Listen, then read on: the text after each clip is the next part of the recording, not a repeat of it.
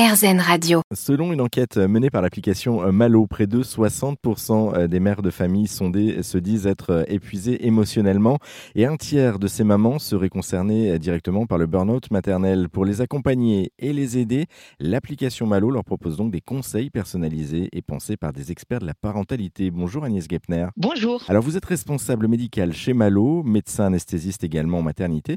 Il y a le burn-out parental d'un côté, la dépression postpartum de l'autre, le baby blues. Est-ce que vous pouvez déjà nous, nous expliquer pour qu'on comprenne bien la différence entre ces différents termes? Alors le baby blues, c'est quelque chose qui a toujours existé. Euh, ça, alors pour de bon, euh, ma grand-mère en parlait déjà. Ce sont les quelques jours qui suivent l'accouchement et qui sont teintés d'une sorte de tristesse, de désarroi complet. Ça dure quelques heures ou quelques jours et ça s'appelle le baby blues et ça part aussi vite que c'est venu. C'est souvent, on dit, lié à la chute des hormones de la grossesse qui fait en très peu d'heures finalement une chute de ces hormones avec euh, un désarroi total et une humeur qui les femmes pleurent pour n'importe quoi. Tout est pénible, tout est dur et ça part vraiment en quelques heures. Donc ça, ça se passe dans les jours qui suivent l'accouchement. Beaucoup plus tard, dans les semaines qui suivent, il y a une pathologie sérieuse qu'on appelle la dépression du postpartum et qui là est beaucoup plus difficile à diagnostiquer et la première raison de cela, c'est que les femmes ne veulent pas admettre. Elles font ce qu'elles peuvent pour camoufler ça, y compris vis-à-vis de leur conjoint. Donc elles sont en train de se défaire intérieurement, de se désunir.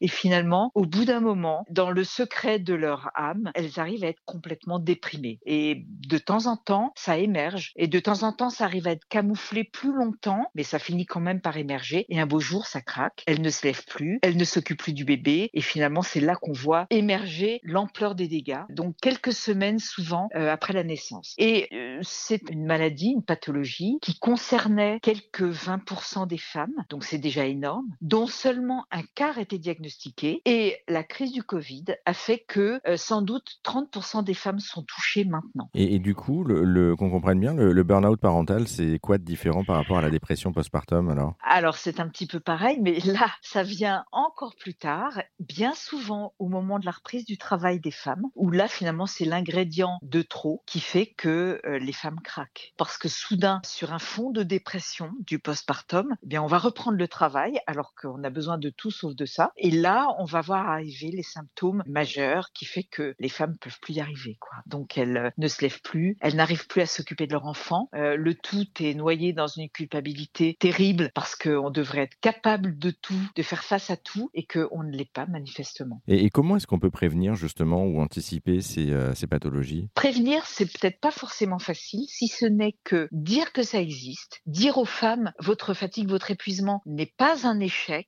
euh, ça va déjà aider. De dire aux femmes vous n'êtes pas seules à endurer ça, vous avez plein de consoeurs en dépression et euh, il y a moyen de s'en sortir. Voilà, c'est déjà une aide. Et Malo là-dessus, ça accompagne les femmes pour surveiller et leur proposer régulièrement de se tester pour voir où elles en sont, parce que elles-mêmes parfois ne s'avouent pas forcément qu'elles vont mal et le fait de leur proposer régulièrement des auto-évaluations, des questionnaires simples, ça permet parfois de mettre un nom sur la chose, de s'admettre à soi-même qu'on va mal et de se prendre en charge plus tôt, plus et plus tôt. Eh, Merci beaucoup, Dr Gepner, pour euh, ces explications. Si vous souhaitez avoir euh, plus d'informations et notamment retrouver l'application Malo, euh, cette application elle est en, en téléchargement gratuit sur toutes les plateformes en ligne. Et puis, vous pouvez retrouver également cette application sur bonjourmalo.fr.